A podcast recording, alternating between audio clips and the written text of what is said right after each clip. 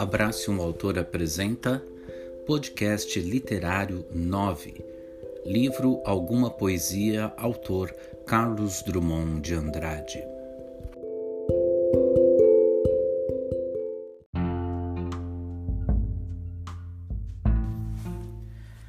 Falar do Drummond é sempre fácil e difícil ao mesmo tempo. Difícil porque ele foi um dos maiores e talvez, segundo muitos críticos, o maior poeta brasileiro de todos os tempos. E fácil porque tem muita informação, tem muita gente que fala a respeito do Drummond, há muitos trabalhos que trazem um pouco do Drummond para nós. É, o Drummond nasceu em Itabira de Mato Dentro, no interior de Minas Gerais, no dia 31 de outubro de 1902 ele era filho dos proprietários rurais Carlos de Paula de Andrade e Julieta Augusta Drummond de Andrade. Ele entrou em um colégio interno em Belo Horizonte em 1916. Aí ele ficou doente, voltou para Itabira e teve aulas particulares em Itabira. Em 1918 ele foi estudar no Rio de Janeiro, em Nova Friburgo, também num colégio interno. Em 1921, ele começou a publicar artigos no Diário de Minas. E já em 1922, ele ganhou um prêmio, um prêmio propriamente literário, de 50 mil réis no concurso da novela mineira. O conto era Joaquim do Telhado. Em 1923, ele se matriculou no curso de farmácia da Escola de Odontologia e Farmácia de Belo Horizonte e em 1925 ele terminou esse curso. E nesse mesmo ano, ele ajudou a fundar o periódico A Revista. Esse periódico A Revista acabou se tornando um veículo do modernismo mineiro. O Drummond ensinou português e geografia na cidade de Itabira, mas essa vida interiorana não agradava muito o Drummond, então ele voltou para Belo Horizonte e se empregou como redator no Diário de Minas. Em 1928, o Drummond publicou o poema, um poema famosíssimo, No Meio do Caminho, na Revista de Antropofagia de São Paulo. E aí ele provocou um escândalo com crítica feroz da imprensa. E os caras diziam que aquilo não era poesia, aquilo era uma provocação, porque tinha muitas repetições, né? E também é, reclamavam do uso de tinha uma pedra no lugar do havia uma pedra, que era um traço de coloquialidade desse poema. Em 1930, ele publicou o livro Alguma Poesia, que abre com o poema De Sete Faces. Em 42, ele publicou o, o livro de prosa Confissões de Minas em 45, ele publicou Rosa do Povo, considerado uma das suas obras-primas, esse livro que condena a vida mecanizada e desumana diária das pessoas e espelha de alguma forma uma carência de um mundo pautado em justiça, pautado em, em correção, é, substituindo esse mundo pouco solidário que ele vivia.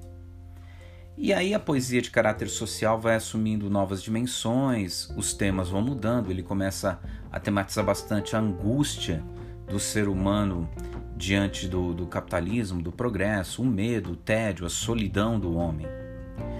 Entre os anos de 45 e 62, o Drummond foi funcionário do Serviço Histórico e Artístico Nacional e em 46 ele foi premiado pela Sociedade Felipe de Oliveira pelo conjunto da obra. É, ele é considerado pela crítica como a maior figura da geração de 30 é, em termos de poesia. E além da poesia, ele tem ótimos contos, ótimas crônicas. E a poesia do Drummond é, trabalhava muito a questão do, da existência humana, do sentimento de estar no mundo, a inquietação social, a inquietação religiosa, muitos temas filosóficos e trabalhava também bastante a ideia de amor e as várias facetas dessa ideia de amor. A riqueza da obra do, do, Drummond foi descoberta por artistas de cinema também, e alguns filmes é, foram baseados em poemas dele, como O Padre e A Moça de Joaquim Pedro de Andrade. Né?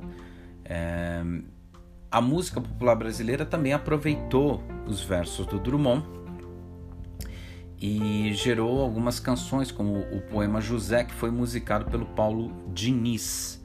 Sonho de um Sonho é, teve também alguns versos utilizados como tema enredo de escola de samba, que foram adaptados por Martinho da Vila. O Drummond faleceu é, no Rio de Janeiro no dia 17 de agosto de 1987, apenas 12 dias depois do falecimento de sua filha, a escritora Maria Julieta Drummond de Andrade.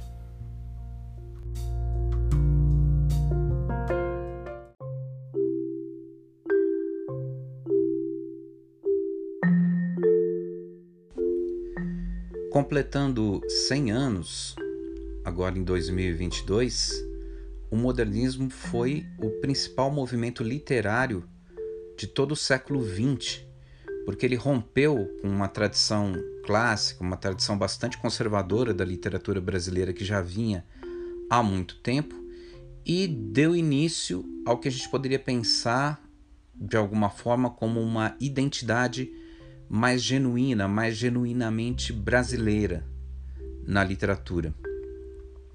Como características, o modernismo teria experimentalismo, muito experimental, muitas brincadeiras e provocações, transgressão dos cânones literários, ou seja, era muito importante para os modernistas é, romperem com certas amarras e certos limites a busca de uma literatura que falasse do Brasil para os brasileiros, é, longe dessa cultura mais europeizante, e a ruptura com o passado no geral, né? vários elementos do passado que os modernistas negavam. Não dá para falar do modernismo brasileiro sem a gente citar a Semana de Arte Moderna de 22, que vai completar justamente 100 anos é, em 2022, agora, né? que foi um evento realizado em São Paulo e foi um divisor de águas, foi um forte rompimento cultural. Não foi exatamente o começo do movimento, os poetas já faziam, uh, digamos, obras bastante radicais, bastante provocadoras antes da semana, mas ele foi um grande catalisador. É, ele juntou esse pessoal que queria trazer novidades para a literatura e que inclusive conhecia as vanguardas europeias, tinha influência é, das vanguardas europeias, esse movimento que aconteceu entre 13 e 18 de fevereiro de 22, esse, esse evento, na verdade, ele aproximou todo mundo e fez com que um se apresentasse ao outro. E aí os meios artísticos de todo o Brasil entraram nesse debate em torno dessas questões inovadoras, dessas é, novidades estéticas que estavam sendo propostas pelo pessoal da semana. Entre os principais organizadores da semana estão Guilherme de Almeida, Paulo Prado, Godofredo Silva Teles, Mário de Andrade e Oswald de Andrade. E o Mário e o Oswald formaram, junto com Manuel Bandeira, aquela tríade que até hoje é considerada a grande tríade, né? a grande, o grande grupo ideológico do modernismo, que definiu praticamente os novos parâmetros do que seria a literatura no Brasil. E o modernismo brasileiro se divide tradicionalmente em três diferentes fases a gente teria uma primeira fase, seria chamada de fase heróica, que iria mais ou menos de 22 a 30. A gente teria uma segunda fase, que seria representada pela poesia e pelo romance da chamada geração de 30, indo mais ou menos até a década de 40, e a gente teria uma terceira fase, que alguns críticos já nem, nem dizem mais que seja modernismo, alguns já chamam de pós-modernismo, que seria a geração de 45. E nomes como Carlos Drummond de Andrade, Manuel Bandeira, Mário de Andrade, Oswald de Andrade, Graciliano Ramos, Guimarães Rosa, Cecília Meirelles, Murilo Mendes, Clarice Lispector, João Cabral de Melo Neto, eles consideram a, a possibilidade de uma manifestação genuinamente brasileira em termos de literatura, em termos estéticos, que contribuiu decisivamente para a formação da nossa identidade cultural.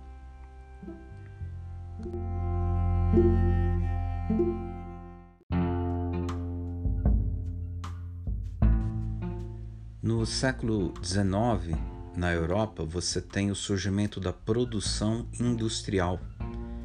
E essa produção industrial vai transformar a Europa num berço de grandes metrópoles, em vez de você ter aquelas vilas mais agrárias, você começa a ter cidades mais como nós conhecemos hoje.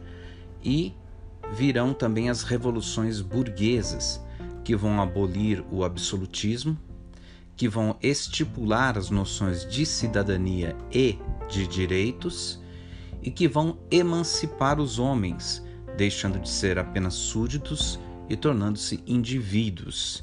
Então a sociedade moderna é, em grande medida, a sociedade industrializada. A modernidade está associada, está relacionada ao conjunto de mudanças que foi gestado pela industrialização. Em 1900, a partir de 1900, nós temos um novo movimento de conhecimento novas descobertas, novas realizações, como a teoria da relatividade do Einstein, as teorias da psicanálise do Freud. E isso tudo vai alterando muito a maneira como o ser humano entende o universo e entende a si mesmo. Também é, na questão da, das tecnologias, das artes, você tem a invenção da fotografia, você tem o cinema. Esses são todos fatores históricos que contribuem para uma nova percepção do ser humano sobre a sua existência. Nesse contexto, no Brasil, você ainda tinha uma sociedade agrária, mas você já começava a ter os primeiros sinais de industrialização, principalmente nas capitais e principalmente na capital paulista. Em 1889, nós tivemos a Proclamação da República, mas o processo democrático demorou para se consolidar, porque você tinha uma política do café com leite, você tinha muitos poucos, é, muito poucos votantes, você tinha uma, uma democracia ainda muito incipiente em termos de processos, voto de cabresto e etc. E foi se alternando o poder entre Minas, São Paulo, às vezes Rio Grande do Sul, sempre na defesa dos interesses da burguesia industrial e dos grandes latifundiários cafeeiros e leiteiros é, desses estados. Então você tinha uma enorme concentração de poder no sudeste do país. No início do século XX, você também teve uma grande imigração, principalmente de italianos e japoneses, substituindo o trabalho escravo é, na lavoura. E você tinha também uma enorme população negra que não tinha direito ao trabalho assalariado, que era marginalizada e que é, esperou que a abolição ajudasse a resolver os problemas gerais de racismo que havia no país, mas os problemas continuaram e não, não teve muita não teve muito benefício para essa população é, durante esse período.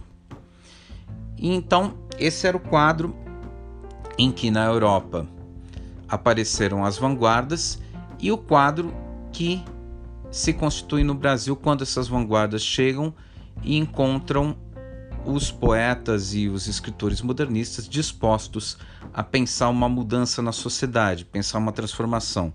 A Europa já era industrializada e o Brasil ainda era um país predominantemente agrário em processo em, na verdade, bem no início da sua industrialização.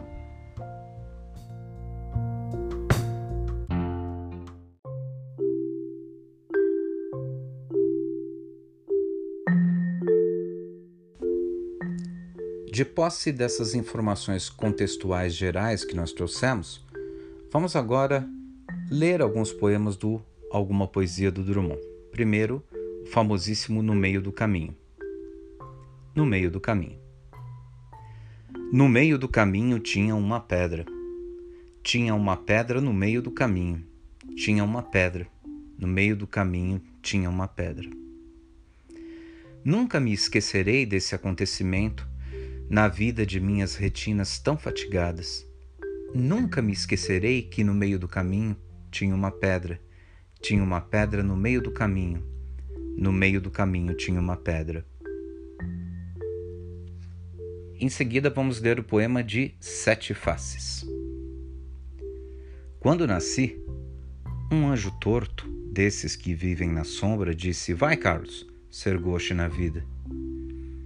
As casas espiam os homens que correm atrás de mulheres. A tarde talvez fosse azul, não houvesse tantos desejos. O bonde passa cheio de pernas, pernas brancas, pretas, amarelas. Para que tanta perna, meu Deus? pergunta meu coração. Porém, meus olhos não perguntam nada. O homem atrás do bigode é sério, simples e forte, quase não conversa. Tem poucos raros amigos, o homem atrás dos óculos e do bigode. Meu Deus, por que me abandonaste? Se sabias que eu não era Deus, se sabias que eu era fraco. Mundo, vasto mundo, se eu me chamasse Raimundo, seria uma rima, não seria uma solução. Mundo, vasto mundo, mais vasto é meu coração. Eu não devia te dizer, mas essa lua, mas esse conhaque botam a gente comovido como o diabo. E agora vamos fazer a leitura do poema Também Já Fui Brasileiro. Eu também já fui brasileiro, moreno como vocês. Ponteei viola, guiei Ford e aprendi na mesa dos bares que o nacionalismo é uma virtude. Mas há uma hora em que os bares se fecham e todas as virtudes se negam. Eu também já fui poeta. Bastava olhar para a mulher, pensava logo nas estrelas e outros substantivos celestes. Mas eram tantas, o céu tamanho, minha poesia perturbou-se. Eu também já tive meu rítmico Fazia isso, dizia aquilo, e meus amigos me queriam, meus inimigos me odiavam. Eu, irônico, deslizava, satisfeito de ter meu ritmo. Mas acabei confundindo tudo. Hoje não deslizo mais, não. Não sou irônico mais, não. Não tenho ritmo mais, não.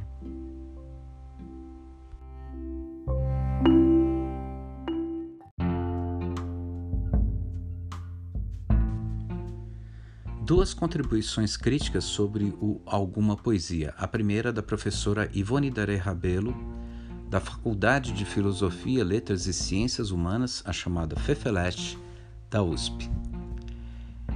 Ela está falando do poema No Meio do Caminho.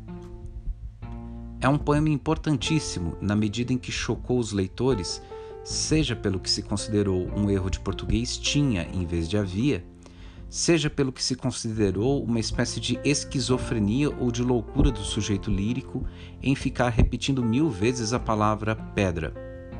Outros, evidentemente, como o próprio Mário de Andrade, elogiavam a diminuição da pompa acadêmica ao glosar sobre uma pedra, que não é mais do que uma pedra, isto é, um assunto baço, ao res do chão, ganhava relevância. E agora também uma contribuição do Mário de Andrade logo que o livro foi lançado. Ele disse o seguinte: Alguma poesia é uma surpresa agradável que talvez reanime os nossos intelectuais. No livro, diga-se de passagem, a emoção, por mais profunda, não se descontrola em derramamentos líricos, podendo viver, portanto, sem excessos, clara e forte como nasceu. Na verdade, é essa inatamente a mais humana das feições poéticas.